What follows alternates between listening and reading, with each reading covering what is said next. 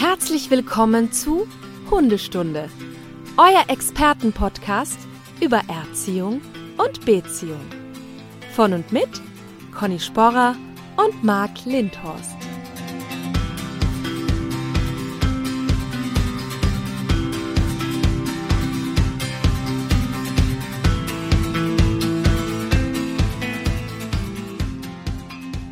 Einen wunderschönen guten Morgen, Conny. Ich spüre da so eine gewisse Gereiztheit bei dir gerade. Ja, heute ist also schon irgendwie alles etwas stressig.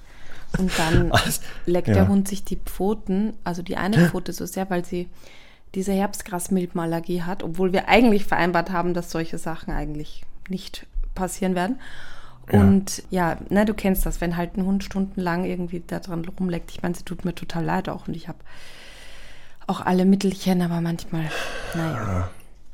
Oh, Herbstgrasmilben gibt's auch noch. Ja, Also das unterschiedliche sind- Sommer, darf man- Winter, Darf Frühjahr. man nicht googeln, ist nicht so schön. Das sind so kleine rote Spinnentiere. Und deswegen. kenn ich. Na, es sind nicht die, die, glaube ich, die du meinst, die so auf Beton rumlaufen. Ja, genau, ja, die dachte nein. ich. Die den Die man, so Campari als färben. kind, die man als Kind, ja. die man als Kind so nicht nachmachen, liebe Stundis, zerquetscht hat. Ah Und ja. dann kam das. Aber im Rote daraus. Prinzip, glaube ich, ist es was ähnliches, weil es färbt dann auch tatsächlich die Haut so rötlich und Ja, nicht schön. gute Besserung. Dankeschön. Also die Besserung tritt dann ein, wenn der Winter kommt. Dann sind sie weg. Also, also ja, dann ist das Herbstgras weg Genau. und dann gibt's die nächste, nächste Sache. Im Haus, Hausstaubmilben oder so. Ja, also bei mir, also bei mir schon, beim Hund ja nicht, aber dann kommt der Schnee, der wieder, du weißt schon, verfänglich ist an Oh den Mann, Pfoten. immer ist etwas, immer Ja. ist was, ne? Gibt's doch gar nicht, gibt's doch gar nicht. Conny, pass auf, wir müssen jetzt erst wieder ein paar Sachen abarbeiten, auch wenn, jetzt Mhm. aufpassen, man hat ja die Option, unseren sehr super Service-Podcast zu abonnieren, zu folgen Mhm. Ähm, und sowas. Das haben ganz viele Stundis schon gemacht. Für die Neustundis Mhm. bitte gerne nachholen. Man kann den aber auch bewerten. Mhm. Und das ist ja für uns beide, Conny, du weißt das, unser, The unser Brot, also unser, unser Lob. Das heißt, wenn ihr diesen Podcast gut findet und wollt, dass wir ganz lange weitermachen, bewertet uns. Und wir haben eine Bewertung bekommen. Ein, es gibt hier fünf Sterne, ne? man kann immer fünf Sterne geben. Jetzt kommt die Bewertung Mittel. Also Nee, ich dachte, Sterne. du sagst, ihr könnt uns abonnieren, bewerten, ihr könnt uns aber auch wegabonnieren. Man kann uns auch end, ja, man kann auch, wenn man, wenn man sagt, diese beiden Ja. haben keine Ahnung und oder die nerven mich. Einfach das Häkchen wieder wegmachen. Ja. Hab ich ja auch manchmal bei, bei Spotify. Habe ich dann irgendwelche Podcasts und dann stelle ich irgendwann fest, nee, so gut sind die doch nicht und dann entfolge ich denen einfach. Voll. Das geht, man kann da Ja, wieder und drücken. ist manchmal ja auch Stimmungssache und dann höre ich irgendwann wieder. Ja, deswegen. Aber diese mittlere Bewertung ist deshalb so spannend. Also einmal, ähm, das kam ja ein paar Mal schon, aber auch hier wieder, es gibt die Vorskip-Taste. Man kann jetzt vorskippen und meistens so nach zehn Minuten sind wir so weit, ähm, dass dieses zu viel drumherum-Gerede, bis man Tipp kommt, das wird hier moniert. Deswegen gibt es nur drei Sterne. Jetzt aber aufpassen. Eine Sache, Ja, da muss ich natürlich jetzt sagen, hat sie recht. da muss man schon ein bisschen vielleicht mal gucken. Und zwar jetzt O-Ton. Äh, erstens stört mich die öfter mal vorkommende Gereiztheit von Conny, Hm. die ich teils auch wirklich als unhöflich empfinde. Hm. So, Conny, weißt du, was das bedeutet für dich? Schwarze Folge demnächst. Ja, ja, eindeutig. Ich Das sag, ich habe bedeutet- schon so eine lange Liste.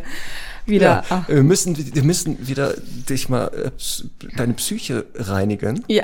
Wieder, ich Ja. glaube, vielleicht nächste Woche, nächste Woche vielleicht, wir schauen mal. Ja. Wie lange? Äh, weißt du, was auch das Schöne ist? Die, ähm, ich habe jetzt die, die Liste oder die, die, die äh, quasi Listeneinträge habe ich erweitert. Ich habe jetzt nämlich meine Bürokraft dazu genommen. Also Ja. äh, wir haben ja jemanden, der so die, die ersten Anrufe der Hundeschule und so empfängt, ne? Und äh, die, ich nenne jetzt mal keine Namen sicherheitshalber, aber die hat Meinst du jetzt jetzt auch von der schon, Bürokraft? ja, Die Namen? die hat jetzt auch schon, die hat jetzt auch schon äh, quasi mir Dinge geschickt, die ich großartig finde, weil ich sie so nachempfinden kann. Also auch, auch das wird vorkommen. Conny, gute Idee. Wir haben ja auch eine Bürokraft. Ich nenne natürlich den Namen, weil Bianca ist treuer Stundi garantiert. Ja. Bianca hat garantiert auch solch eine Liste. Bianca, Ja, wenn du das jetzt doch- hier hörst, genau. schick mir bitte eine Word-Datei mit genau Punkten, Thema, schwarze Liste im Büro oder so, wie, wie auch immer. Ja, ja, wir machen da einfach eine, eine Unterkategorie, weil äh, großartig. Köstlich, Super, köstlich, kann ich dir sagen. super. Und ich möchte noch ganz kurz was zu den Bewertungen sagen. Also ich freue mich da immer drüber und ich finde auch wirklich super, wenn äh, da Kritik kommt, die konstruktiv ist. Äh, wir müssen ja sagen, wirklich auf 30 positive Bewertungen folgt eine, die ein bisschen vielleicht negativer ist. Damit Ja, kann ich würde eher sagen, auf 3000 folgt eine ja, negative. da kann ich wirklich auch super damit leben, alles gut. Also wirklich, wirklich prima. Ähm, ich muss nur, und jetzt könnt ihr das gerne wieder als Gereiztheit einstufen, äh, ich muss einfach sagen, ich mache diesen Podcast einfach, weil es mir Spaß macht. Und ich nehme an, du auch. Ähm, ich glaube, dass wir sehr viel Wissen da reinpacken, aber äh, ich mache hier keinen Fachvortrag draus. Wer das möchte, kann gerne eine Stunde buchen, kann gerne ein Webinar besuchen oder äh, sich bei meiner Online-Hundeschule äh, registrieren und da wirklich nur fachliches Wissen aufsaugen zu allen möglichen Themen rund um Hundeerziehung. Das hier ist aber auf jeden Fall ein Podcast, wo wir immer wieder zwischendurch Blödsinn reden werden, einfach weil wir möchten. Und wer das auch besser machen möchte, das ist ja auch cool, kann einfach in dieser Zeit selbst auch einen Podcast machen. Das finde ich auch ja so praktisch. ne? Es kann ja jeder einen Podcast machen. Und äh, das haben wir halt gemacht und so ist es jetzt halt einfach. Und deswegen, ähm, ja, bitte einfach so ein Stück weit akzeptieren. Haltest dir schon die Hand vor den Mund. Ich aber, kann schon, ja, ich muss schon, ich kann die ganze Zeit das Grinsen und Lachen nicht aber du unterdrücken. stimmst mir doch zu, Marc, oder? Deswegen, ich hätte es ja nicht besser formulieren können, aber ich überlasse dir das immer, Ja. damit du das Label hast, die ist immer gereizt. Ja. Genau, du bist hier der Bad Cop und ich kann dann immer aus, aus deinem Ja. Windschatten heraus so ein paar Sachen sagen. Ja. Es fällt aber immer auf dich zurück, natürlich. Das ist das Ich, Gute. ich finde einfach, weißt du, das ist ein kostenloses Medium. Wir, jede Woche ne, stecken wir hier viel, die einen mehr, die anderen weniger Arbeit rein.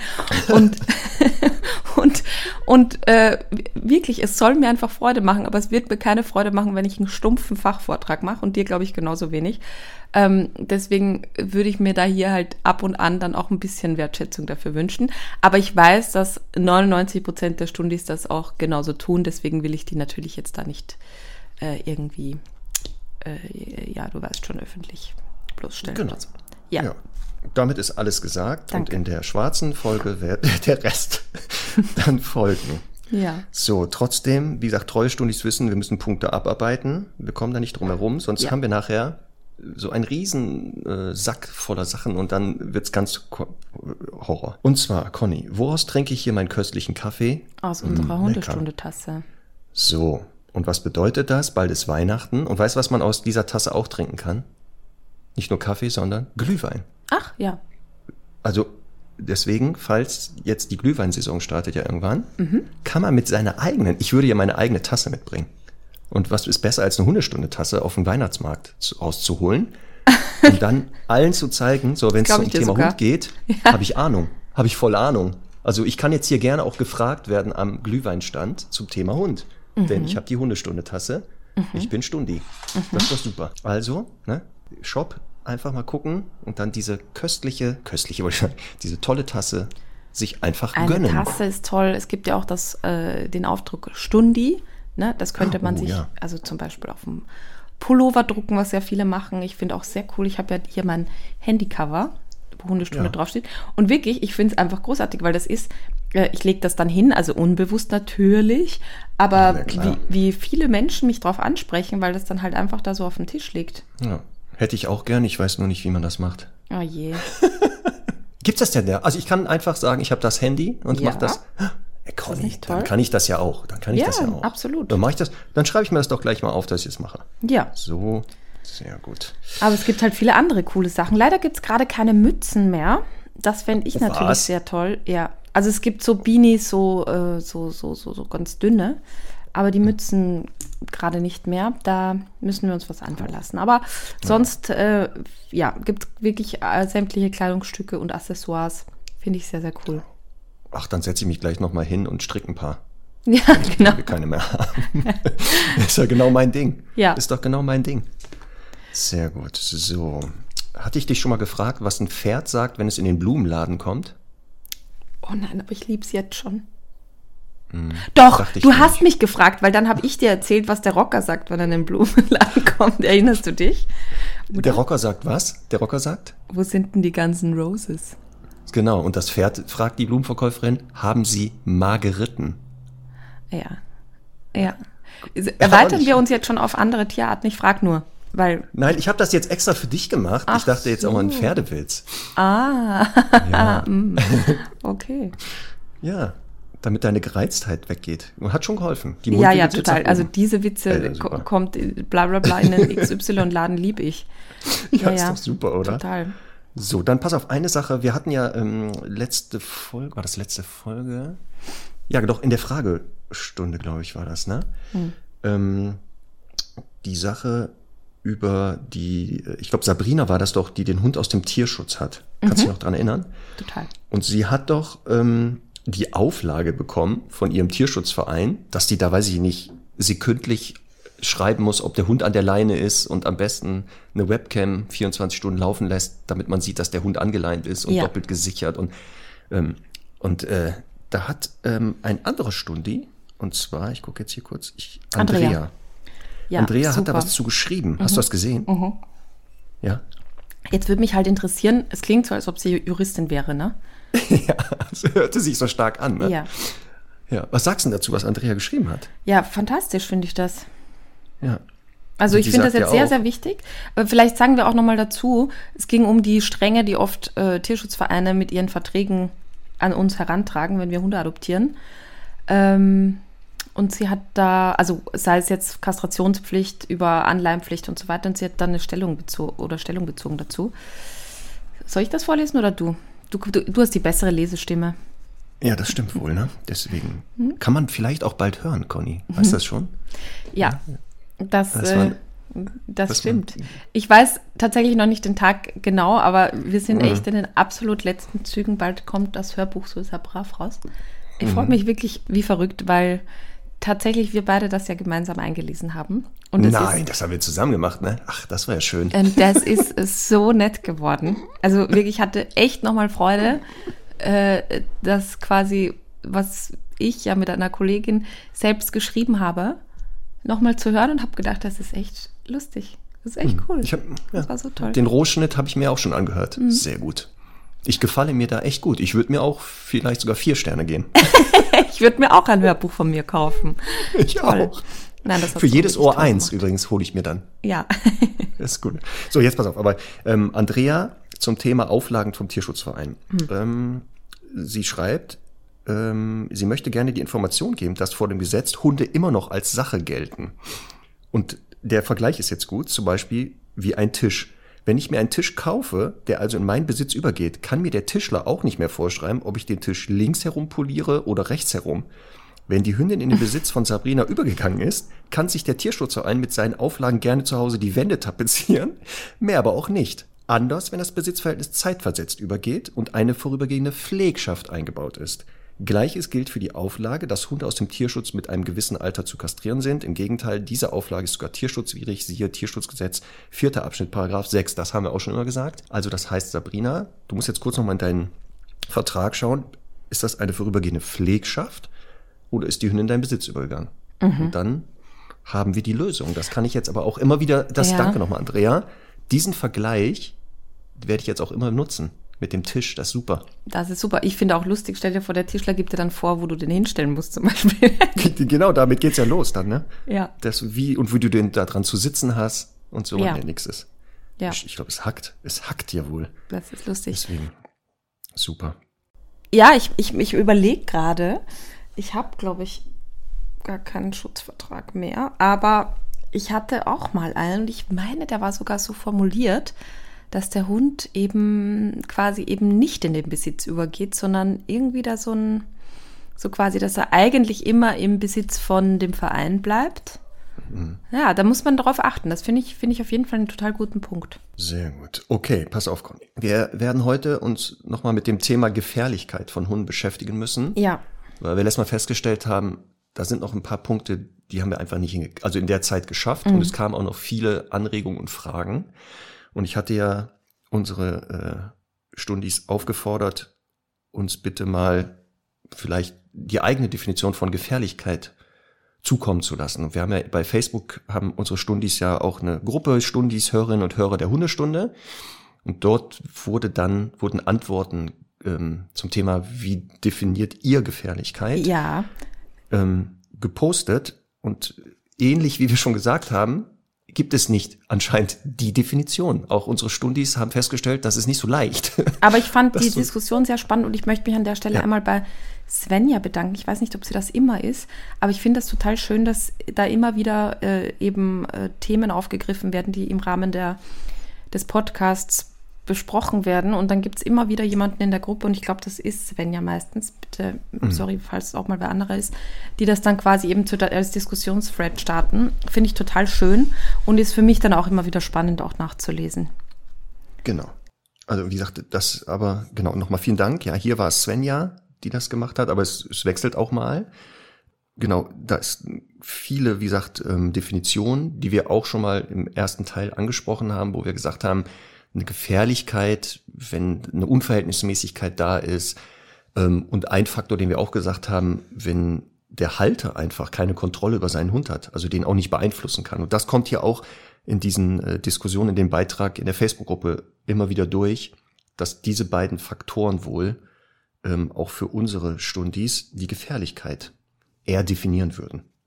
Also mhm. da sind wir wohl d'accord alle. Heute wollen wir so ein bisschen gucken, wie entstehen denn gefährliche Hunde?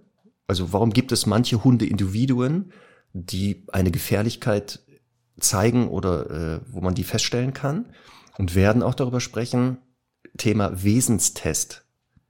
In Deutschland gibt es den, der kann auch angeordnet werden, um eine Gefährlichkeit zu attestieren oder zu widerlegen. Ich weiß nicht, inwieweit das in Österreich ein vergleichbares Instrument gibt. Das habe ich nicht gefunden. Gibt es sowas? Nee, es, das gibt es auch tatsächlich nicht. Also ich kann jetzt hm, vorzugsweise von Wien sprechen. Es gibt in drei mhm. Bundesländern gibt's Rasselisten, für die es eben äh, bestimmte Auflagen gibt. Und in Wien ist die halt sehr, sehr krass. Ich habe das letzte Mal schon gesagt. Also es wird halt sehr bewusst, sehr, sehr ähm, unattraktiv gemacht, einen Hund der Kategorie Kampfhund oder ähnliches zu halten. Dann gibt es in Niederösterreich gibt's noch so eine Rasseliste und in Vorarlberg. Da möchte ich dann noch gleich kurz drauf zu sprechen kommen, weil die haben eine sehr interessante Rasse auch da drauf, die sehr ungewöhnlich ist. Ähm, Gut, aber das sind ja diese Listen, die es teilweise leider immer noch auch hier in Deutschland gibt, in einigen Bundesländern, ja. wo ja attestiert wird, wenn du zufällig ein Staffordshire Terrier bist, geboren, bist du schon mal gefährlicher als andere Hunde. Genau. Haben wir schon mehrfach gesagt, ist ja Schwachsinn hoch 10, ist wissenschaftlich überhaupt nicht haltbar. Aber jetzt passiert Folgendes, weiß ich, Beißvorfall, Hund beißt Mensch in Wien. Mhm. Jetzt möchte der Halter aber sagen, nee, das war, ich sag mal jetzt schmerzbedingt oder eine Selbstschutzaggression. Ja. Kann er irgendeinen Nachweis erbringen, dass sein Hund eben nicht gefährlich ist? Also gibt es irgendeinen Test, den, weiß ich nicht, also Veterinäre das, machen das, oder Das ist sowas? eben genau der Punkt, weil was wäre die Konsequenz? Also die Konsequenz wäre dann Maulkorb und Leinenpflicht und die hat dieser Hund an dem Tag, wo er geboren ist. Immer. Gut, aber nochmal, es no ist jetzt, äh, also Dackel hat Mensch Vielleicht als Therapiehund, das könnte ich mir noch vorstellen. Also ähm, Dackel beißt jetzt Mensch ja. und jetzt kriegt er, wird er angezeigt und so weiter. Ja. Gibt es dann die Möglichkeit für einen Halter oder das eine Halterin, dem, dem Staat nachzuweisen, es ist kein gefährlicher Hund. Also gibt es so einen Test. Wie gesagt, in Deutschland soll es ja der Wesenstest angeblich attestieren oder widerlegen. Habt ihr so ein Ding? Gibt's nicht, ne? nein, nein, nein, weil äh, es gibt halt vor dem Gesetz, vor dem Tierhaltegesetz ist das ein ähm, bissiger Hund, der heißt dann so. Mhm. Das heißt, er hat einmal gebissen, ist ein bissiger Hund und hat dann eigentlich Maulkorbpflicht. Ja, das und das behält er sein Leben lang. Behält und natürlich muss der zum Amtstierarzt und auf Tollwut überprüft werden und so weiter. Ne? Okay, aber nochmal, kann er diesen Status bissiger Hund wieder verlieren? Das wäre mir Oder nicht ist bekannt. Er für sein Okay, das heißt, lebenslang bleibt er einfach gefährlich. Ja. Äh, bissig, bissig. Ja. Auch nicht schlecht, oder? Also wirklich Asche über mein Haupt, wenn ich jetzt hier eine Information nicht habe. Mir wäre das überhaupt nicht bekannt, dass es da sowas gibt. Es hm. gibt halt grundsätzlich, das habe ich eh schon letztes Mal erzählt, seit ein paar Jahren, und das finde ich ja nicht schlecht, tatsächlich diesen Hundeführschein in Wien, den man im Prinzip, also den jeder, vor allem neue Hundehalter haben muss. Habe ich auch erzählt, ne? da muss man dann zum Tierarzt ja. gehen und Fragen ja, beantworten ja. und so.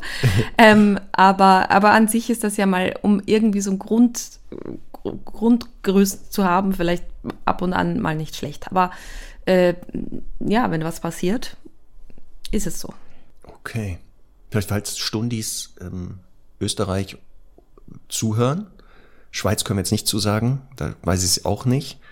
Falls es doch so einen Test gibt, also in einheitlichen, schreibt uns das mal gerne. Da wäre ich sehr interessiert, was denn da getestet wird. Da kommen wir gleich dazu, was hier in Deutschland ein Wesenstest bedeutet mhm. und was der genau testet und mhm. wie sinnvoll oder unsinnig der sein wird. Wir fangen aber an mit, ähm, warum manche Hundeindividuen halt gefährlich werden. Ne? Nicht jeder Hund zeigt ja diese ähm, Kennzeichen oder es gibt diese Vorfälle, aber manche zeigen das. Und wenn man so in der Literatur guckt, gerade in der Fachliteratur und mhm. Studien dazu, dann gibt es wohl einige Faktoren, die eine gefährliche oder einen gefährlichen Hund wahrscheinlicher machen, sagen wir mal so. Das heißt nicht, alle müssen erfüllt sein, aber auffallend ist bei den dokumentierten Fällen, dass solche Einzelfaktoren oder sogar viele davon immer wieder auftauchen, sodass man sagt, okay, hier scheint das auch dann damit zu tun haben, also eine mhm. Ursache ist dort zu sehen. Ähm, und Punkt eins, was dort auf der Liste steht, Thema soziale Verwahrlosung. Also Hunde, die sehr isoliert gehalten werden, auch gerade in frühen Jahren, also kaum Kontakt haben zu Menschen, zu Hunden, wenig sich mit der Umwelt auseinandersetzen konnten, also eher so Deprivationsschäden schon mhm. teilweise haben. Und dadurch, und das macht sie dann gefährlich, sind dann nicht nur schreckhafter und ängstlicher, das ist eh das Ergebnis, sondern sie sind auch überhaupt nicht sozialisiert, weder an Menschen noch an Hunden. Und diese mangelnde oder fehlende Sozialisation bedeutet ja auch, dass sie nie gelernt haben, wie man zum Beispiel Konflikte lösen kann, mhm. ohne, weiß ich nicht, direkt sofort zuzubeißen oder richtig heftig zu sein, ähm, so dass wirklich das eins der wohl Kriterien wäre. Wie siehst du das? Soziale Verwahrlosung als Ursache für gefährliche Hunde oder für die Entstehung? 0,0 relevant. Also äh, im Sinne von, dass das ein Kriterium wäre. Also da müsste man dann tatsächlich wahrscheinlich, keine Ahnung, 50 Prozent der Tierschutzhunde schon mal äh, irgendwie mit reinpacken, weil die ja oft, also Semmel hat ein Jahr lang knapp auf der Straße gelebt. Ne? Also ich würde ich halt jetzt als soziale Verwahrlosung sehen. ähm, gut, die ist jetzt vielleicht auch ein schlechtes Beispiel dafür. Ein gefährlicher Hund. Aber äh, also erstmal das, ne? schwierig. Und ich meine, gut, jetzt Deprivationsschäden, ja, wenn die jetzt vielleicht in der Box gehalten wurden und so weiter. Aber ich, ich denke dann immer wieder an diesen einen Hund aus dem Tierheim im Burgenland, den ich einmal kennengelernt habe, der so 10, 11 Jahre alt war, einfach sein Leben im Keller verbracht hat und da in dem Tierheim war und sich über jeden Menschen so gefreut hat und einfach nett war. Das heißt, das hat halt eben ganz stark dann auch mit dem Wesen zu tun. Kann ich damit umgehen oder nicht? Na klar, es ist natürlich wirklich nicht tierschutzkonform und auch nicht, also alles andere als artgerecht. Aber dass es da zwingend deswegen Auswirkungen gibt, kann man ja einfach nicht sagen. Ich meine, denk an die ganzen, an diese ganzen Zuchtmaschinen, die da oft irgendwie aus dem Ausland geholt werden, die einfach nur ihr Leben in einer, in einer Stallbox verbracht haben und dann einfach die nettesten Hunde sind. Genau. Oder? Und deswegen, genau, und das ist nämlich genau, es gibt halt Fälle, die du geschildert hast, die du sogar persönlich kennst, wo man sagt, okay, er erfüllt theoretisch dieses soziale Verwahrlosung, diese, ähm, diesen Aspekt, hat sich aber nicht zum gefährlichen Hund entwickelt. Und deswegen sagte ich ja auch, es ist nicht ein Faktor, sondern anscheinend einige Faktoren. Ja. Aber wenn dieser dabei ist, also sobald diese echte soziale Verwahrlosung stattgefunden hat, ist er schon mal auf jeden Fall im Pott für gefährliche oder ein potenziell gefährlicherer Hund, sagen wir mal so. Ja. Also das ist schon klar. Dann das zweite, ähm, zweiter Grund, der hier auch oft genannt wird, sind gewaltsame Erziehungs- und Ausbildungsmethoden. Also wo wirklich ähm, schon tierschutzrelevant auf den Hund eingewirkt wird. Und was noch schlimmer ist, dass das nicht mal konsequent gemacht wird.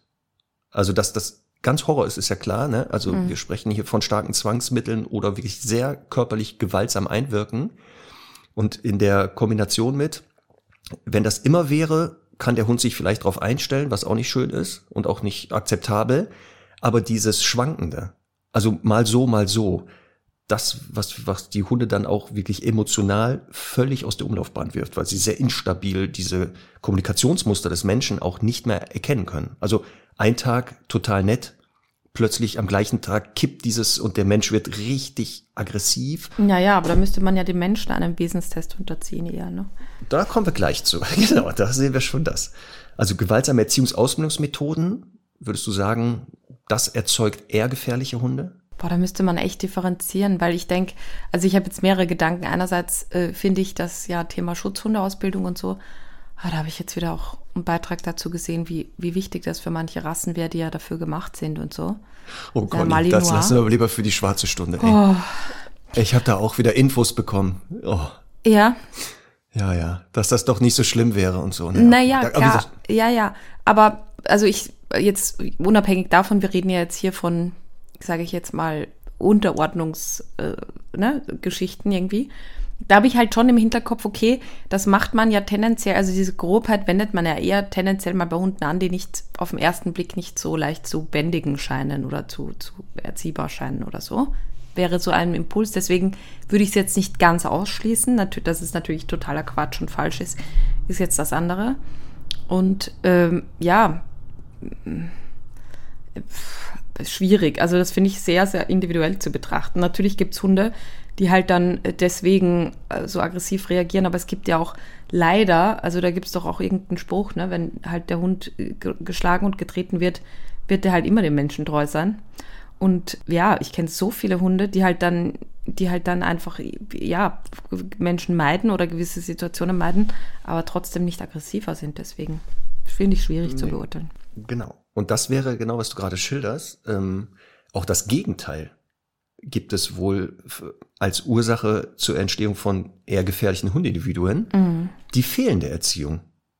Also dass der, der Hund gar nicht vom Menschen jemals ähm, aufgezeigt wurde, wo Grenzen sind, wie man miteinander umgeht, eng verbunden mit dieser sozialen Verwahrlosung, wobei hier ja schon eine Art Sozialisation stattfindet. Aber wie gesagt, einfach, ich jetzt so ähm, leger diese laissez-faire. Also ja, der Hund soll doch Hund bleiben und der hat doch auch Bedürfnisse und ähm, den zu hier einzugrenzen oder mal Grenzen aufzuzeigen, das, das ist ja ganz schrecklich und äh, so, dass die Hunde aber auch hier wieder nie eine Me Rückmeldung bekommen haben von Menschen, ähm, was denn erlaubt ist und was nicht. Ja. Und deshalb halt auch dadurch vielleicht schneller über Aggressionsverhalten natürlich ähm, auch mal Unmut äußern. Wir hatten doch gestern, war das gestern, nee, vorgestern, unsere Dozentenfortbildung Ja. im Netzwerk und da kam doch das Thema auch statusbedingte Aggression. Ja. Und das würde ja ungefähr so in diesem äh, Bereich dann fallen, Mhm. dass der Hund vielleicht, er liegt auf dem Sofa, fühlt sich da belästigt vom eigenen Halter und dann auch meint, so pass mal auf, ich habe jetzt hier keinen Bock, dass du dich zu mir setzt und wenn du dich doch setzt, gibt's einmal auf den Deckel. Also das würde genau in diese Richtung dann gehen. Ja. wahrscheinlich, ne? Ja. Also wie gesagt, schauen wir mal. Ja, und dann der, die dritte Ursache, die immer wieder genannt wird zur Entstehung von gefährlichen Hundindividuen, eine mangelhaft bzw. fehlende Bindung an den Halter. Das, 90 Prozent der Hunde. Huh. ja, also in der Konsequenz, dass eben der Halter auch gar nicht einwirken kann auf seinen Hund. Ja, also 90 Prozent der, der Hunde, die da draußen sind. Ja. Der Hund sagt, nee, von dir lasse ich mir jetzt nicht erzählen, was ich zu tun und zu lassen Hm. habe. Das würdest du sagen? Ja? Nein. Also ich habe in der Gruppe, in unserer Stundi-Gruppe, hat, haben ein paar geschrieben, ein Hund mit Beschädigungsabsicht. Und das ist die Stufe 5 und 6 oder 3a und 3b. Ich bin natürlich, also ich, ich finde, dass jetzt zum Beispiel in der Schlägerei unter Hunden auch mal irgendwie ein Loch entstehen kann, das jetzt äh, nicht sofort bedeutet, der Hund ist hochgradig aggressiv. Insbesondere wenn dann die Menschen noch eingreifen, den Hund wegziehen und so und dadurch Verletzungen entstehen. Aber ich finde, dass, sage ich mal, einen guten Def- Definitions- und Satzanfang, ein Hund mit Beschädigungsabsicht und dann müsste man sagen, Komma, der die dann zeigt, wenn. So, das fände ich eigentlich eine ganz gute Definition. Ja, das, das ähm, genau kommt noch dazu. Das wäre dann unter dem Punkt, Moment, ich muss gucken, diese soziale Verwahrlosung, weil diese mangelhafte bzw. fehle sozialen Lernerfahrung führen halt bei einigen Hunden halt zu diesem situativ unangemessenen, übersteigerten Angriffs- wie Abwehrverhalten. Das wäre das, was du sagst, dass die Hunde halt kleinste Konflikte direkt mit den höchsten Stufen lösen. Und das würde ich auch sagen, würde für mich eine Gefährlichkeit eher dann eines Hundeindividuums ähm, ausmachen, als der Hund, der, weiß ich nicht, wird bedrängt vom Hund, dann wird er steif, Ja. knurrt mal. Das ist ja noch in Anführungszeichen angemessen und passt zu der Situation. Und natürlich kann das gesteigert werden, dieses äh, Drohverhalten, auch in hohe Stufen, aber nicht zu sagen, weiß ich nicht, da geht ein Hund vorbei, der guckt mich blöd an und dann versuche ich den gleich, weiß ich nicht, äh, große Hautpartikel rauszureißen. Also das passt nicht so ganz. Ja, ja. Und dann sind wir dann aber wieder bei Begriffen wie äh, Verhältnismäßigkeit und so weiter und dann wird es wieder schwammig. Ne? Deswegen, das ist halt genau dieses, was ist verhältnismäßig, was nicht. Und das zeigt, das hast du aber auch am Anfang gesagt, dass natürlich viel die Persönlichkeit des Hundes damit mhm. zu tun hat. Weil genau diese Kriterien, manche Hunde, weiß ich nicht genau, sind schlecht sozialisiert, ähm, haben wenig kennengelernt, sind nicht erzogen, haben eine mangelhafte oder nicht so eine gute Bindung, sind aber trotzdem draußen nicht in dem Sinne auffällig, dass man eine Gefährlichkeit assistiert. Und das ist ja das Paradoxe, ne? dass man ja eigentlich denkt, wenn alle Kriterien erfüllt sind, müsste doch eigentlich dann der Hund auch relativ schnell in die Gefährlichkeit gehen. Nee, sondern dass anscheinend auch die Persönlichkeit, Schrägstrich das Wesen, da kommen wir gleich zu, ähm, hier auch einen großen Einflussfaktor wohl hat. Mhm. Deswegen, ähm, aber diese Ursachen zeigen was, das hast du auch schon gesagt, dass sobald Halter, Halterinnen, Halter und Halterinnen sich viel mehr mit ihrem Hund beschäftigen, gerade im Bereich, was ist der Hund, was für Bedürfnisse hat er, wie lernt ein Hund, ähm, was muss ich im Alltag beachten, die Gefährlichkeitswahrscheinlichkeit sehr schnell hm. sinkt. Mhm. Die sinkt radikal. Und deswegen hatten wir auch hier in, in der Gruppe, in der Facebook-Gruppe der Stundis zum Thema Gefährlichkeit immer wieder so Wünsche oder Aufrufe, warum man nicht ganz früh die Leute schult.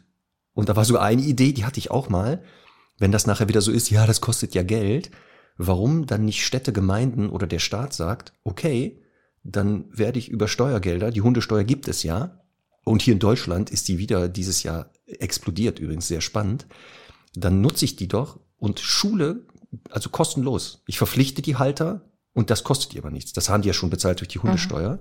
Und dass die so eine Art, sowas wie dieser Hundeführschein, den ihr da habt, mhm. dass man einfach sagt, so die Basics, die informiere ich dann schon mal na gut, 80 Prozent werden vielleicht einmal da sitzen, körperlich anwesend sein und das war's. Aber die haben vielleicht schon mal gehört, wenn ein Hund an der Leine ist, dass man vielleicht seinen eigenen Hund da nicht hinlassen sollte. Hm. Das wäre nicht schlecht. Ne? Ich würde da nur, glaube ich, ich würde da nur, also ich habe jetzt äh, noch nicht ganz genau darüber nachgedacht, wie ich das Konzept angehen würde. Ne? Aber da sind ja, ja, halt einfach auch Fragen dabei wie, ich weiß nicht, was ist ein Beschwichtigungssignal? Was ja auch total richtig und wichtig ist, aber das sind dann halt äh, irgendwie drei Kreuzchen zu machen oder, oder halt äh, drei Fragen, äh, Auswahloptionen. Und das ist halt für mich zu fern von der Praxis weg. Ich würde, glaube ich, nur Bilder zeigen von schweren Verletzungen an Kindern, an Hunden, an äh, Fäll Versicherungsfälle, würde ich nennen und so, das halt wirklich aus der Praxis ist, weil das sind ja einfach immer die Leute, die halt, der tut nichts gesagt haben. Und, und darüber so ein bisschen gehen. Und dann, also, ne, also ich würde wirklich mit so einer, einer schwarzen Stunde anfangen und dann halt hingehen und sagen, okay, wie könnte dies und jenes vermieden werden? Und dann würde ich nur Videos zeigen und nur Beispiele geben, weil ich finde das so viel anschaulicher, als jetzt zu wissen, was ist jetzt der Unterschied zwischen einer Übersprunghandlung und einem Beschwichtigungssignal und so. Das ist ja dann tatsächlich eher wirklich fachliches Wissen. Es geht ja darum, intuitiv gut zu reagieren. Genau, und das ist deswegen, also wirklich ein Instrument zu entwickeln, ein Test oder was auch immer, eine Sachkunde, wenn man die gemacht hat, dass man wirklich absolut alles weiß, das halte ich auch, glaube ich, für eher mhm. unwahrscheinlich, weil das wäre ja, ich weiß ja nicht, kannst ja nicht am Wochenende machen. Also guck mal, ich habe damals 18 Monate die Ausbildung gemacht, du hast die auch 12, 24. Monate, so, sogar 24 Monate. Ja. du musst sogar noch länger machen als ich, ja. weil ich ja so, ein, so eine Blitzbirne anscheinend bin. Mhm. Nein, der Unterschied entstand dadurch, dass ich damals im allerersten Durchgang war. Da war das noch auf 18 Monate angelegt. Und nach, nach mir hat man wahrscheinlich festgestellt. Die können noch nichts. Nee, wir müssen, die können immer noch nichts. Ja. Die müssen, die müssen die länger instruieren. Nein, ähm, dass das halt echt unrealistisch ist. Also das müsste ja genau eine zwei- bis dreijährige Ausbildung sein. Und wir wollen ja jetzt nicht jeder Hundehalter soll Hundetrainerin, Hundetrainer werden. Aber was du gesagt hast, wäre zum Beispiel sowas, ne? Dass man sagt, woran erkenne ich denn jetzt Thema wenn der Hund sich unwohl fühlt, damit ich als Mensch nicht aus Versehen gebissen werde. Mhm. Oder wenn mein Hund einen anderen Hund doof findet, mhm. also in der Hundebegegnung. Woran kann ich sowas erkennen? Das würde ja echt schon in vielen Fällen echt schon reichen. Mhm. Und dann hatten wir, wie gesagt, ähm, im ersten Teil auch diese äh, beknackten Rasselisten schon erwähnt. Dass es ja leider auch hier in Deutschland immer noch Länder gibt, Bundesländer, ähm, außer Schleswig-Holstein und Niedersachsen übrigens, da gibt es das nicht mehr, wo Hunde draufstehen und wenn man als solcher Hund geboren wird, schon erstmal als gefährlicher äh, interpretiert. Also es wird schon dann schon ein bisschen schon gefährlicher als der andere Hund. Ja. Pech gehabt, würde man sagen. Ne? Ja. Hätte man halt bei der Rassewahl lieber mal einen anderen Topf gegriffen, tja, Pech gehabt, jetzt bist du halt geboren worden als dieser Hund. Und über diese Listen wollen wir noch mal kurz sprechen. Genau, da, da habe ich auch ja nochmal eine Aufstellung über, also theoretisch Österreich, Österreich, Deutschland, Schweiz. Wir, weil wir jetzt Österreicherinnen, Österreicherinnen und Österreich. Ach, ich komme aus Österreich, du aus Deutschland, du weißt schon, was ich meine. Wir fokussieren uns jetzt auf diese Länder. Aber äh, Marc, bevor du das sagst, ne, ich, also ich habe mich ja äh, hier auch durch Studien gewühlt und so, das ist so hochspannend. Ich überlege halt, ob wir nicht sogar, ähm, weil es gibt diese eine spannende Studie zur Beistatistik ähm, von bei Kindern, ob wir da nicht eine eigene Folge draus machen sogar, weil es also wirklich höchst interessant ist mit so vielen äh, spannenden Details und so. Aber trotzdem, äh, meine Frage an dich nur kurz, bevor wir zu den Rasselisten gehen. Was denkst du denn bei Bissen, ne? also bei Beißvorfällen, äh, so zum Thema, also es gibt so die Möglichkeit, es war der eigene Hund, es war ein bekannter Hund, also sprich von Oma, Opa, Tante, Onkel, oder ein ganz fremder Hund. Wie denkst du denn bei echten Bissen? Ne, das kann jetzt theoretisch auch nur ein oberflächlicher Kratzer sein, aber trotzdem halt ähm, ambulant, aber ambulant zu behandeln. Was denkst du denn, wie viele davon der eigene Hund ausmachen? Wie viel ein bekannter Hund und wie viel fremder Hund? Was würdest du aus dem Bauch heraus sagen? Wir sprechen jetzt im Beißvorfall Hund-Mensch, ne? Hund-Mensch, also Hund, ja. Also und vor allem Kind-Mensch. Kind-Mensch ist wichtig. Also aus eigener Erfahrung, ich hatte leider auch etliche Hunde, wo es ja zu Beißvorfällen kam, Kind, Hund. Und wenn ich die jetzt mal so Revue passieren lasse, dann würde ich schätzen, dass bestimmt zwei Drittel der Beißvorfälle, wo ein Kind von einem Hund gebissen wird, vom eigenen Hund gebissen werden. Dann von den ein Drittel, der überbleibt, davon 80 Prozent ist es ein bekannter Hund. Und das, was dann überbleibt, ist ein komplett fremder Hund. Man geht über die Straße mit dem Kind, bupp, Hund, Kind wird gebissen. Also ich glaube, dass ein Hund, den das Kind nicht kennt und ich als Mensch auch nicht, mein Kind beißt, die Wahrscheinlichkeit ist geringer als ein Hund, den ich kenne und noch höher ist die Wahrscheinlichkeit mein eigener Hund. Passt das? Nein, Was? nein, tatsächlich nicht. Hä? Ja. Ähm, Was sagt denn diese Studie?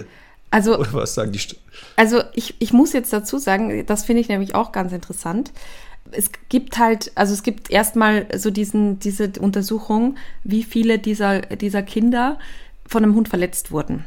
Und da sind ungefähr 70 Prozent tatsächlich Bisse, aber auch nicht so unerheblich. 10 Prozent der Unfälle passieren durch Leinehalten des Hundes. Ne? Also, nicht, also ich nie gedacht. ja, also, äh, oder äh, was weiß ich, auch so Sachen wie halt äh, Sturz über den Hund und so weiter. Ne? Aber ich finde das höchst spannend, dass man halt sagt, also äh, 70 Prozent, nu, nur unter Anführungszeichen, 70 Prozent aller quasi Vorfälle mit Hund passieren halt durch Bisse. Und da sind schon 30 Prozent, die eben unter Umständen auch echt äh, äh, ja, äh, schwierig sein können. Weil wir haben zum Beispiel, das ist auch alles untersucht worden, also ich glaube, wir machen eine eigene Folge draus, aber Ja. ähm, dass so äh, der, der Kopf und die oberen Extremitäten total relevant sind, halt eh klar bei solchen Sachen, ne? Aber Ja. ist auch nicht schön, wenn man eine Platzwunde halt hat oder eine Gehirnerschütterung, weil irgendwie der Hund einen aushebelt beim Leinehalten oder beim drüberstürzen oder was auch immer. Und das ist halt schon auch eben ein Thema, das finde ich so, ne, es, es denkt immer jeder nur, ja, ist ja egal, der, der beißt ja nicht. Aber ich brauche ja nur einen total kinderfreundlichen, sehr großen Hund haben, die äh, sitzen gerade auf, auf dem Boden und äh, beschäftigen sich irgendwie miteinander und es klingelt an der Tür. Der Hund findet das halt wichtiger und rennt da drüber, weil es ist ja nur ein Kind, ne? Also das, das sind schon also Sachen, die wichtig sind. Aber zu der eigentlichen Frage. In dieser Studie, die im Prinzip äh, Unfälle zwischen Kindern und Hunden, ich glaube im Jahr von 2014 bis 2018 genau, lief die im, in der äh, chirurgischen Abteilung in Graz, im LK Graz. Und es wurden knapp 300 Kinder behandelt. Und da waren 23, bei 23 Prozent der Bisse war es der eigene Hund. Also nur, unter Anführungszeichen nur, ist eh ein Viertel, aber nur 23 Prozent der eigene Hund. Aber das finde ich halt so schwierig. 46 Prozent, also knapp die Hälfte, war ein bekannter Hund. Ja.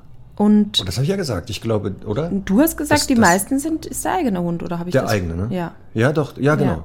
Ja, stimmt, ich hatte Und, ah, und stimmt. 28 Prozent, also wiederum ungefähr ein Viertel, ist ein ganz fremder Hund. Also Okay. das heißt, dass wir gro- grob sagen können, 75 Prozent, es gibt 3 Prozent, die keine Angabe gemacht haben, aber Hm. ähm, für grob 75 Prozent der Vorfälle, die passieren, sind eben mit fremden oder äh, bekannten Hunden, aber eben nicht mit dem eigenen. Ich dachte, ich hätte jetzt das wirklich so gesehen, dass, also dieses Jahr, der Hund ist irgendwie bekannt, Mhm. aber dass wirklich die Wahrscheinlichkeit, dass es der eigene ist, höher ist, auch statistisch. Weil die, die ja viel mehr Zeit miteinander verbringen, ist die Wahrscheinlichkeit statistisch dadurch schon eher, dass es Probleme gibt. Das fand ich auch spannend. Die haben sogar die Wochentage ermittelt, an denen die meisten passieren. Ja, und auch Monate. Also da kann man schön viel reininterpretieren auch. Aber natürlich, Das werden wir, natürlich die werden wir noch mal echt. Ja, Ja, ja, das man eigene gerne nochmal auf links drehen. Ich finde es auch total spannend, auch natürlich in Kombination auch mit anderen Studien und Ergebnissen und so. Aber tatsächlich, natürlich ist der Sonntag der Tag, wo am meisten passiert, weil da halt, nehme ich an, einfach alle die meiste Zeit miteinander verbringen. Ne? Das werde ich auch mal stark vermuten, dass genau das, was ich aber meinte, ne? Dieses Ja. sta statistisch ist wahrscheinlich hier eine höhere Wahrscheinlichkeit, weil wer mehr Zeit miteinander verbringt, kann auch mehr passieren. Ja, Ganz normal. Na gut. So. Aber da gehen wir nochmal genau. Ich glaube, das machen wir getrennte nochmal. Wir hatten ja mal eine Folge Kind und Hund. Ja. Wir werden aber hier nochmal, glaube ich, eine Sonderfolge machen. Ähm, genau, Verletzungen oder so Hunde, Gefahr von Hunden für Kinder, irgendwie so, wie wir die nennen, schauen wir mal. Und werden das nochmal genau aufdröseln und schauen. Okay, kommen wir aber zu dieser Liste. zu dieser Ähm, Liste. Oder Listen. Ähm, du hattest ja gesagt, du hast ja so eine einige Listen dir angeguckt, die im Österreich da noch rumgeistern und hast ja auch eine Hunderasse wohl gefunden auf eine der Listen, wo du sagst, oh, das ist ja spannend. Ja, Dann sag uns doch mal, was das denn für eine tolle Hunderasse ist. also es betrifft eben Vorarlberg. Das ist eines der kleinsten Bundesländer in Österreich, ganz westlich, neben quasi an, angrenzend an die Schweiz. Also, wir haben nur mal so der Übersicht halber, wir haben in Wien den American Staffordshire Terrier, den Bull Mastiff, den Bull Terrier, den Dogo Argentino, Fila Brasileiro, Mastiff, Mastin Espagnol, Mastino Neapol- Neapolitano, Pitbull Terrier, Rottweiler, Staffordshire Bull Terrier, Tosa Inu. Weniger, weniger davon sind in, äh, in Niederösterreich auf der Liste, aber in Vorarlberg, da, da brummt's aber hallo. Da ist spannenderweise der Pitbull Terrier nicht drauf, allerdings dafür der Trommelwirbel Rhodesian Ridgeback. Oh, Oho. den habe ich, glaube ich, in, also in Deutschland, die Rassen, die du genannt hast, sind sehr oft auch dabei. Ja. Hier in einigen Bundesländern wird ja immer unterschieden Kategorie 1. Das sind dann die Hunde, die du genannt hast. Ja. Und dann gibt's noch Kategorie 2 und da geht's eher um, genau, es gab einen Vorfall oder sowas. Oder bei manchen war das auch mit Größe und Gewicht oder sowas. Und da tauchten dann auch mal der Ridgeback dadurch auf. Aber in der Kategorie 1 habe ich ihn nirgendwo bisher gefunden. Das ist ja sehr spannend. Genau, ich habe hier auch eine Übersicht und da ist er tatsächlich in, in Deutschland ist er in keinem der Bundesländer auf der Liste. Ja. Und du als ehemalige Ridgeback-Halterin bist natürlich hoch begeistert davon, oder? Ja, ja, also ich äh, tatsächlich bin ich ja wirklich, weil ich finde halt, also ich, ich packe jetzt mal das Klischee, Klischee aus, irgendwie so ein 50 Kilo kastrierter Ridgeback-Rüde. Warum sollte der nicht gefährlicher sein als äh, irgendein kleiner Pitbull? Also ist ja einfach so, ne? Das sind im Prinzip sehr skeptische territoriale Rassen. Ähm, da müssen wir uns nichts vormachen, sehr unsicher auf dem Verhalten. Also warum nicht? Genau, was du jetzt er- erwähnt hast, das ist ja auch, auch hier einer der Punkte, die genannt wurden, Stichwort Gefährlichkeit von Hunden oder wie entstehen gefährliche Hunde, dass natürlich durch diese Zuchtauswahl und die ursprüngliche Verwendung hier auch schon eher Potenzial ist. Und da, was du jetzt genannt hast, ist, das Territorialverhalten wird hier auch sehr oft erwähnt. Das heißt also, Ja, Hunde, aber eher dazu neigen, klar, ich würde natürlich, wenn es das gäbe, auch 500 andere Hunde auf diese. so viele Rassen Deswegen. gibt es gar nicht. Aber also ich würde da jetzt äh, trotzdem halt ein paar mehr auch draufpacken. Ich habe übrigens gesehen, in einigen Bundesländern ist auch zum Beispiel die Bordeaux-Dogge drauf, ne? Deswegen, das ist ja genau das. Es ist ja dieser Irrsinn auch schon damals gewesen, der sich heute, wie gesagt, in einigen Bundesländern noch fortsetzt, dass hier wirklich von Bundesland zu Bundesland unterschiedliche Listen existieren, teilweise sogar runtergebrochen dann auf die einzelnen Kommunen oder sowas, wo man nicht mal da sagt, okay, dann einigen wir uns jetzt auf bestimmte, sondern genau dann ist plötzlich der mal drauf, der fehlt dann wieder, wo ich dann auch denke, ah, okay, das heißt also, es gibt eine regionale Gefährlichkeit auch noch. In dem einen Bundesland ist die Bordeaux-Dogge gefährlicher als im anderen. Es ist, also ich, ja. Aber wie gesagt, das ist wissenschaftlich nicht haltbar. Also all diese Listen, die die wurden also wirklich, es gibt keine wissenschaftliche Studie, die belegt das, sondern es gibt genau das Gegenteil, dass nach Einführung dieser Rasselisten die Anzahl von Beißvorfällen sich überhaupt nicht verändert Mhm. hat. Sie hat gar keinen Einfluss gehabt, also es hat gar nicht. Und deswegen allein das schon, und die existieren schon lange. Also man könnte jetzt, sagt jetzt nicht, ja, komm, wir müssen noch länger Daten sammeln. Nein, es bewahrheitet sich momentan nicht, sondern es gibt dann eher nachher auch solche äh, sozialen Ächtungen. Auch da habe ich eine Nachricht bekommen von einem Stundi, die ähm, sich einen Hund anschaffen wollen. Die wohnen in einer Mietwohnung und wollen sich einen Rottweiler holen und haben diese Wohnungsgenossenschaft oder Wohnungsgesellschaft daraufhin informiert. Und da kam ein Schreiben, dass die wirklich gesagt haben, ist nicht. Hätte ich ja tausend, in tausend Jahren nicht, nicht gesagt, dass das ein Rottweiler ist. Aber Ja, die wollten halt sicher gehen, ne, bevor sie jetzt da irgendwie ein Problem nachher bekommen. Und da wird dann auch Ist auf eine Rasse, also in diesem ja. Antwortschreiben wird da auf, auf genau auf solche Listen hingewiesen. Ja, natürlich, die wollen den als Welpen holen und so, ne? Ja, dass der Welpe wahrscheinlich gefährlich ist, aber diese Listen zeigen ja, dass er immer wieder dabei ist. Und das halte ich natürlich für sehr, sehr fragwürdig, ähm, wenn solche Listen dazu führen, dass man plötzlich, also vielleicht aus der Wohnung rausfliegt. Und nochmal, wir sprechen jetzt hier vom Welpen. Die wollen sich einen Welpen holen. Also die gehen jetzt nicht irgendwo hin, weiß ich nicht, wo beschlagnahmte Rottweiler aus äh, dubiosen Quellen kommen, sondern sich wirklich da informiert haben. krass. Das ist Ähm, schon heftig. Ich glaube auch ein Problem ist ähm, so ein bisschen, dass, ja, das habe ich erst in einem Artikel gelernt, den ich dir ja auch kürzlich geschickt habe aus der Zeit. Mhm. Eher ein kritischer Artikel gegenüber Hunden, aber da ging es irgendwie darum, dass ja auch gar nicht wirklich gezählt werden kann, wie viele Hunde es in Deutschland gibt und welche. Also es gibt äh, Das ist auch spannend, ne? ja, das weil das, wusste, das war mir nicht bewusst, weil in Österreich aus meiner Sicht kann man das äh, zumindest anhand eben der Hundesteuerzahler sehr einfach erfassen. Aber da wird das ja alles irgendwie auf Bundeslandebene unterschiedlich gehandhabt und deswegen weiß das niemand. Und wenn ich mir jetzt, also es gibt äh, eben da auch eine, eine Studie VDH-Welpenstatistik aus 97 bis 2004, okay, das ist jetzt schon ein paar Jahre her. Ähm, und da kommt irgendwie raus, dass 24 Prozent der Menschen einen deutschen Schäferhund haben und ungefähr knapp 10 Prozent einen Dackel. Und danach Deutsch Strata, Pudel, Boxer und so weiter. Und glaub, ich weiß nicht, ich glaube nicht, dass das repräsentativ ist.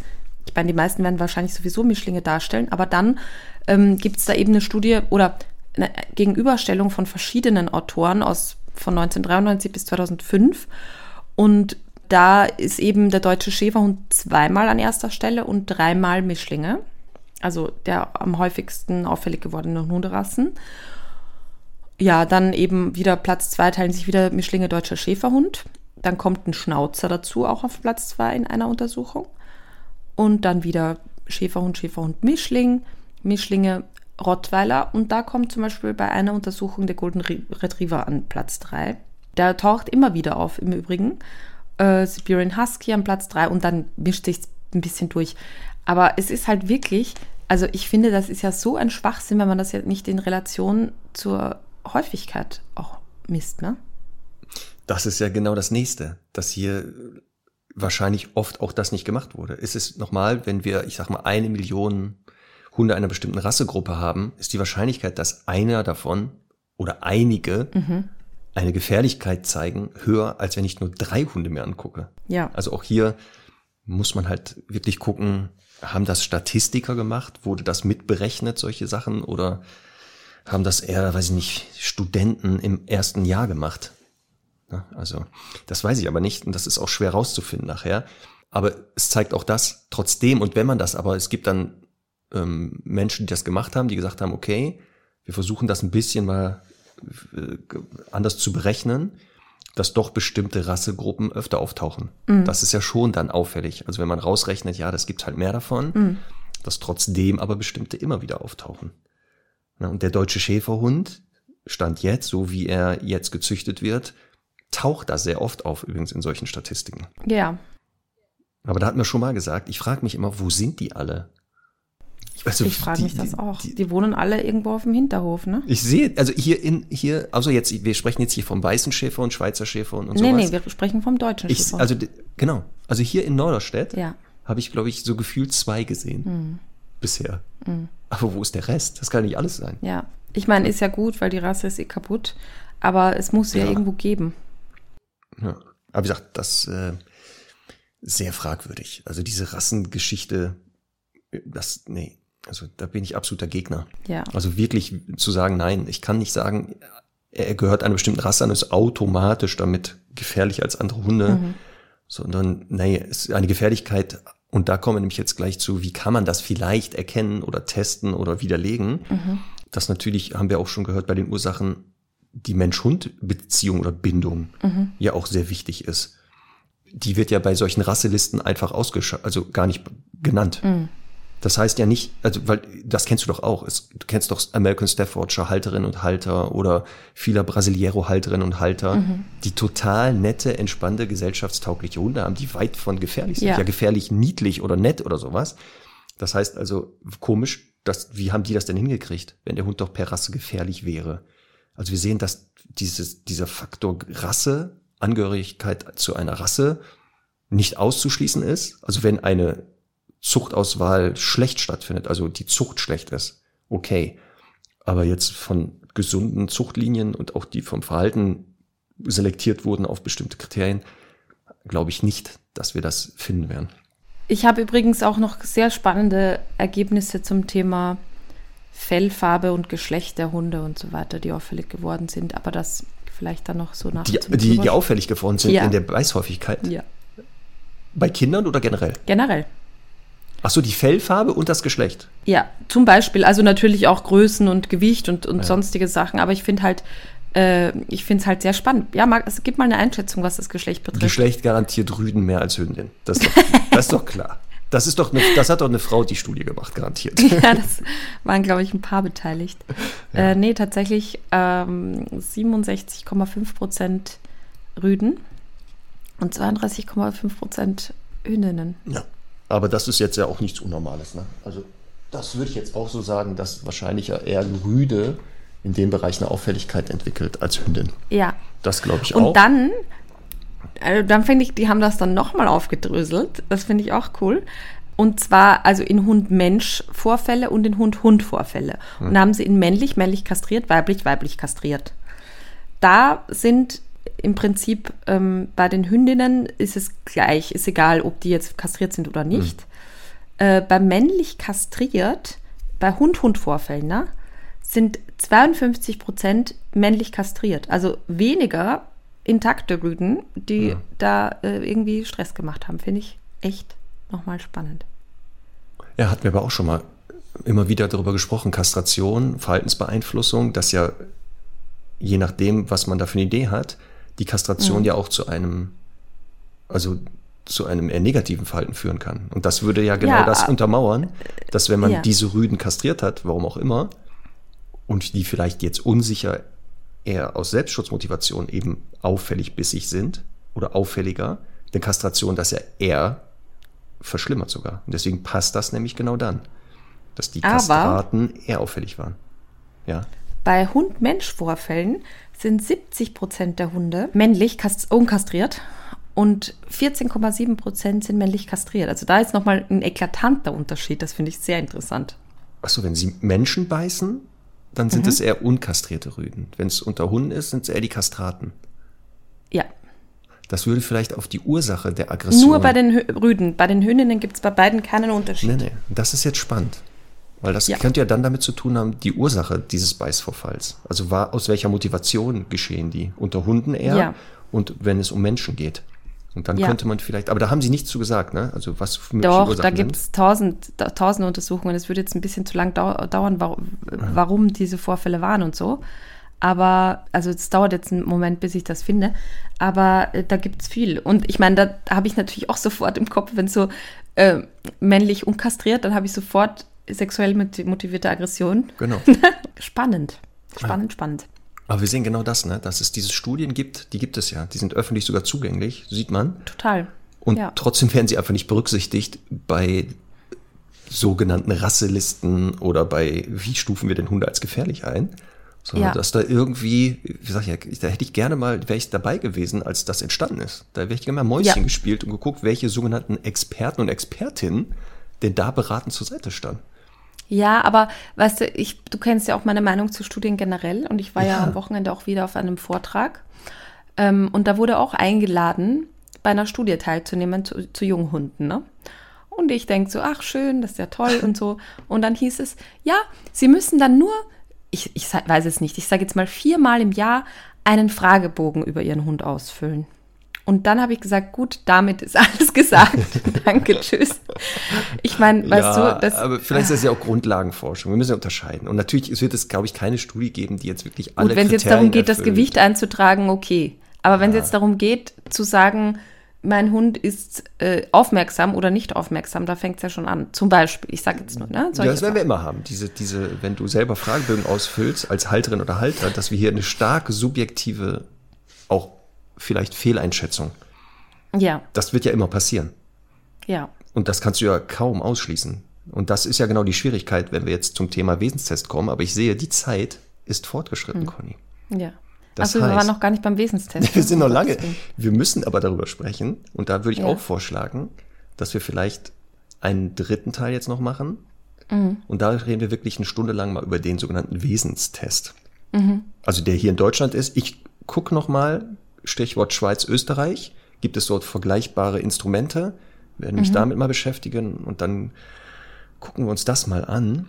Ähm, aber ein Teil des Wesenstests ist auch ein Fragebogen, nämlich den man vorab ausfüllt. Deswegen Thema Selbsteinschätzung und so. Da werden wir schon sehen, das ist nicht so ganz leicht, das Wesen eines mhm. Hundes einzuschätzen. Das kennen wir ja beide ja auch, wenn Kunden und Kunden zu uns kommen, dass wir natürlich auch immer gucken müssen, ja, wo kommt das Verhalten her? Und das, die Persönlichkeit des Hundes mal ein Gefühl für den zu kriegen. Und mhm. äh, da können wir auch mal gucken, wie wir das denn machen. Also wie testen wir denn Hunde, um vielleicht zu sagen, ist der gefährlich oder nicht? Das wäre auch spannend. Total. Wie du da so vorgehst, da wäre ich auch mal ja. interessiert. Ja, ich werde gleich die äh, in Wien zugehörige Magistratsabteilung anrufen, oh. die dann dafür, für, ja, die dann für, also das ist quasi das Pendant zum Veterinäramt und werde gleich fragen, ob man sich irgendwie freikaufen kann, wenn der Hund mal gebissen hat. Ist auch das, ja, aus persönlichen Gründen äh, interessant. Ja, das ist gut. Ja, aber das wär, ist auch immer der richtige Weg, zu sagen, ich wende mich jetzt direkt an die Behörde oder das Amt und die müssen die ja. Antwort ja wissen. Warum soll ich denn selber suchen? Dafür werden die ja Na bezahlt. Klar. Ich zahle die so. mit meinen Steuergeldern, können die immer schnell mal nachgucken und sagen ja oder nein. Sagt, ich ja. weiß das hier in Schleswig-Holstein, dass wenn ein Hund als gefährlich eingestuft wird, damals mhm. war das so, genau, er war lebenslang gefährlich. Und es gibt, das Hundegesetz hat sich hier geändert. Und jetzt gibt es die Möglichkeit, ich glaube nach einem Jahr oder zwei, äh, durch einen Test eben das wieder wegzukriegen. Also hier in Schleswig-Holstein kann ein Hund auch wieder seine Gefährlichkeit verlieren. Mhm. Und das halte ich natürlich für sehr gut. Also ne, entweder wird attestiert, doch, er ist immer noch gefährlich, oder nee, die Gefährlichkeit, was auch immer das ja wieder war, ist hiermit widerlegt. Und damit Maulkorb oder Leinenzwang ist auch dann mhm. äh, wieder die Möglichkeit oder Teile davon äh, zu verlieren. Deswegen bin ich mal gespannt auf nächste Woche deine Antwort zu dem Thema. Wir werden aber nächste Woche, habe ich gehört, bist du wieder außerhäuslich. Kann man so sagen. Ja, ne? Und zwar ja. sehr außerhäuslich. Also nicht in ja. deiner Gartenlaube und auch nicht wieder im Hotel irgendwo in Niederwalm, Albergtal, Apfelhausen oder wo Hausen. auch immer. Genau. Sondern du bist in einem anderen Land sogar wieder. Ja, ich bin in Schweden bei den Schlittenhunden. Oh Mann, Conny, was ist denn da los? Bist du abhängig oder was? Hast du eine Abhängigkeit entwickelt? Für? Ja, für Schlittenhunde. Ja. Oder das Land. Also tatsächlich. Man weiß tats nicht. Ja, Land weiß ich nicht so. Ich bin bei Ländern, ja, ich finde das ja immer schön. Mhm. Aber, also Landschaften und sowas, aber dann habe ich es gesehen und dann ist es auch gut. Mhm. Ähm, ich, nee, ich bin da einfach gerne. Ich finde, das ist so wahnsinnig erdend dort. Und das brauche ich jetzt mal wieder. Ne? Sonst bin ich ja immer so gereizt. Und äh, du musst dann halt da so Wasser selber holen vom Brunnen und äh, warm machen, um duschen zu können und so. Und ich finde das, ja. das Erde zu schön. Übrigens hat auch ein, ein, ein lieber Stunde geschrieben, dass sie ähm, aufgrund meiner Empfehlung kürzlich auch da war. Und ich bin sehr gespannt, weil es wird tatsächlich keinen Schnee geben. Und ich werde dieses, dieses schöne Gelände und Areal und Land dort äh, dann das erste Mal auch ohne Schnee sehen. Vielleicht tut sich ja dann noch mal was anderes, aber. Ja, das kann ja. sein. Achso, für, für Neugierige, also für Neustundis, wir haben ja auch eine Folge gemacht, wo du ja über deine Erfahrung da ähm, berichtet hast, ähm, von deinem Aufenthalt in diesem Schlittenhunde Wonderland, hat man das, glaube ich, auch genannt. Also, falls jemand nicht weiß, worüber wir gerade reden, Conny diese Folge, Wonderland, gell? genau, Ja. kann man gerne nochmal nachhören. Ja, dann hören und sehen wir uns beide nächste Woche. Ja. Wir schauen mal entweder schwarze Folge, ich glaube, die ist dringender, und werden dann in einer der nächsten Folgen über den Wesenstest und die angesprochene Kind-Hund-Folge nochmal, Thema Beißvorfälle, Ja. berichten. Gut. Dann, ah, Super. mein, mir, guck mal hier, das, auf einmal kommt die Sonne hier raus. Ne? Ich bin völlig überstrahlt, Conny. Ich sehe mich ja kaum selber Ja. noch auf dem Bildschirm. Ich merk's, du we- weißt ja die ganze Zeit aus. Ja, ich, ich versuche hier einen Schatten zu finden. Aber wenn ich hier im Schatten bin, ist die Tonqualität schlechter. Naja, So. sehr gut. In diesem Sinne, Marc. Ja, Bis nächste Woche aus Schweden. ja, viel Spaß. Bis dann. Tschüsschen. Dankeschön. Tschüss.